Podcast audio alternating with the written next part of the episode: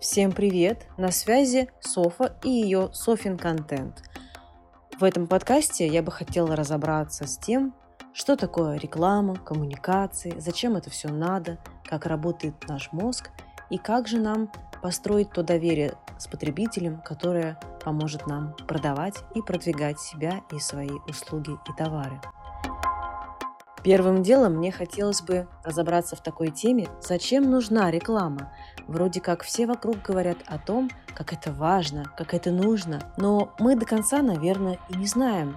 Как обычные люди, обыватели, мы не знаем, а зачем она действительно нужна. Я хочу заметить, что под рекламой я имею в виду общее понимание. Рассказ о своих товарах и услугах, рассказ о себе, огласка, какие-то охваты, узнаваемость. Все сразу, в комплексе. Так вот, зачем же нужна реклама? Я хотела бы опираться здесь на когнитивные искажения, которые свойственны всем людям, и из-за которых люди ведут себя так или иначе. Что такое когнитивные искажения? Это некоторые автоматические реакции нашего разума на внешние раздражители. Наверное, очень сложно сказала, попробую упростить. Это когда мы действуем по какому-то алгоритму, может быть, не слишком задумываясь. Делаем это как бы на автомате, и порой это может работать против нас, а порой и на нас. Таким искажением является, например, эвристика доступности. Это когда люди, то есть мы с вами, думаем, что то, что в доступе нашего разума, то, что мы помним, то, с чем мы недавно сталкивались, сталкивались, как бы более вероятно произойдет в будущем.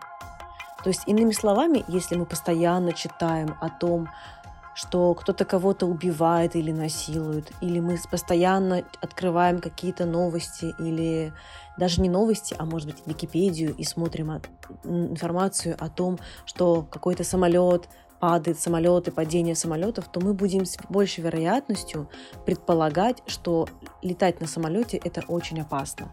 Хотя, например, статистически там не такая уж и большая вероятность погибнуть. Гораздо больше вероятность погибнуть от рук самого себя. То есть самоубийств больше, чем убийств, если я ничего не путаю. Но, иными словами, нам наше восприятие мира немножко искажается. И вот это и есть когнитивное искажение. Так вот, как же это связано с рекламой и с тем, зачем она нужна? Разберемся что, опять же, эвристика доступности. То, что доступно, кажется нам более вероятным. То, что абстрактно, то, что мы не знаем, то, чего мы не щупали, не слышали, не видели, нам как бы сложнее воспринимать и сложнее это принять в свою жизнь.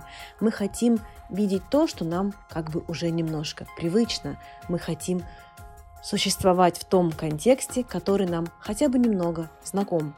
То есть, в принципе, мозг так устроен, что он любит знакомое. Это, кстати говоря, следующее когнитивное искажение. Но эвристика доступности, и ей пользуются маркетологи и рекламщики, и пропагандисты, кстати.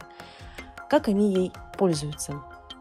Они постоянно о себе говорят, они постоянно занимают наш эфир, они постоянно везде.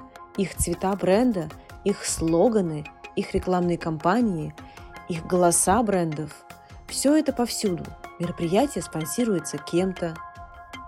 Или, например, какая-то надоедливая реклама. Она вроде надоела, но она занимает наш эфир в нашей голове, понимаете?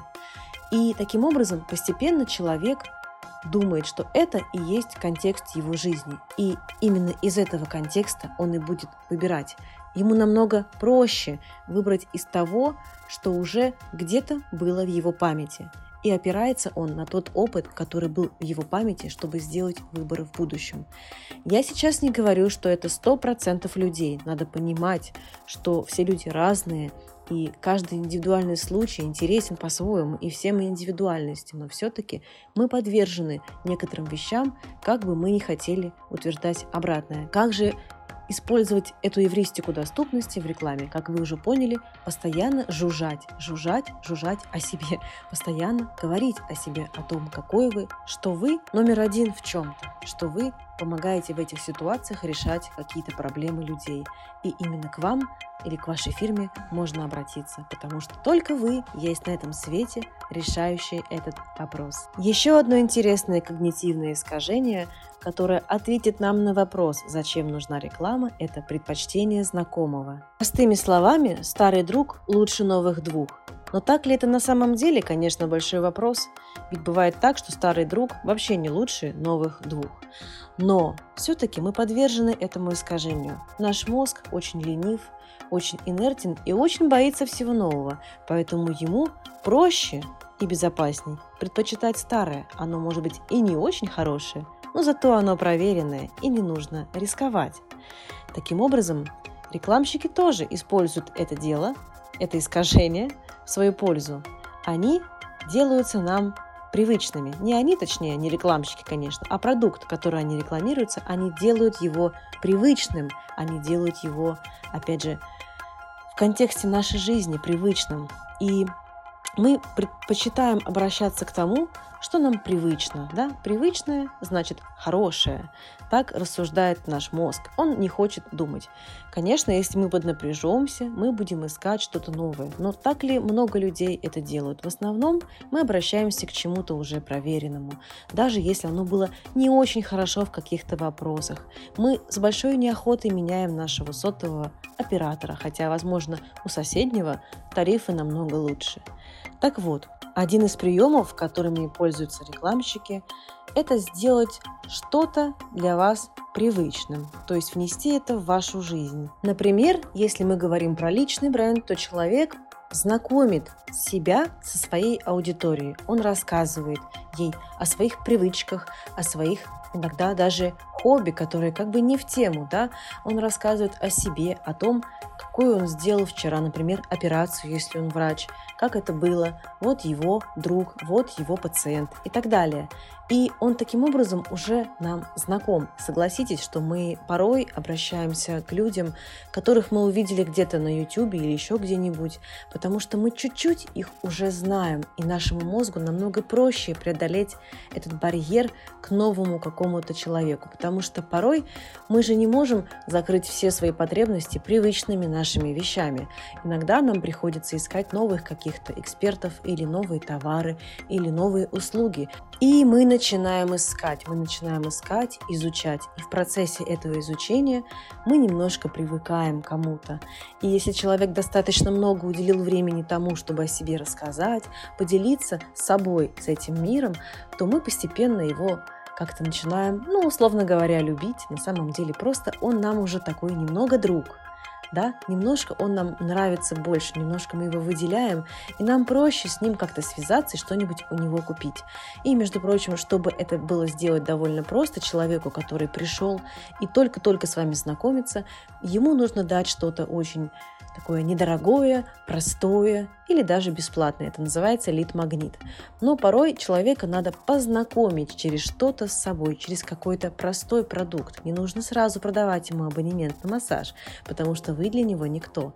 Надо понимать, что маркетинг во многом это такой флирт между мужчиной и женщиной, да, когда мужчина не может подойти на улице к кому-то, к девушке, которая ему понравилась, и просто ей сказать, девушка, я иду с вами сейчас в постель, правда же, или просто я на вас женюсь.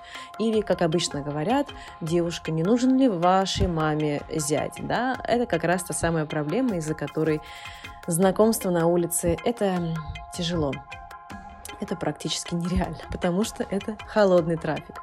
А теплый трафик – это те люди, которые вам немножко уже доверяют и которым вы нравитесь. А как известно, симпатия продает. Поэтому пользуйтесь и понимаете, да, для чего все это надо, для чего же все-таки людям рассказывать о себе, людям, брендам, компаниям, потому что это действительно работает и так устроен наш мозг. Я надеюсь, что вам было интересно слушать и увидимся или услышимся в следующих подкастах. Я разберу многие другие темы, связанные с мозгом, коммуникацией и рекламным продвижением.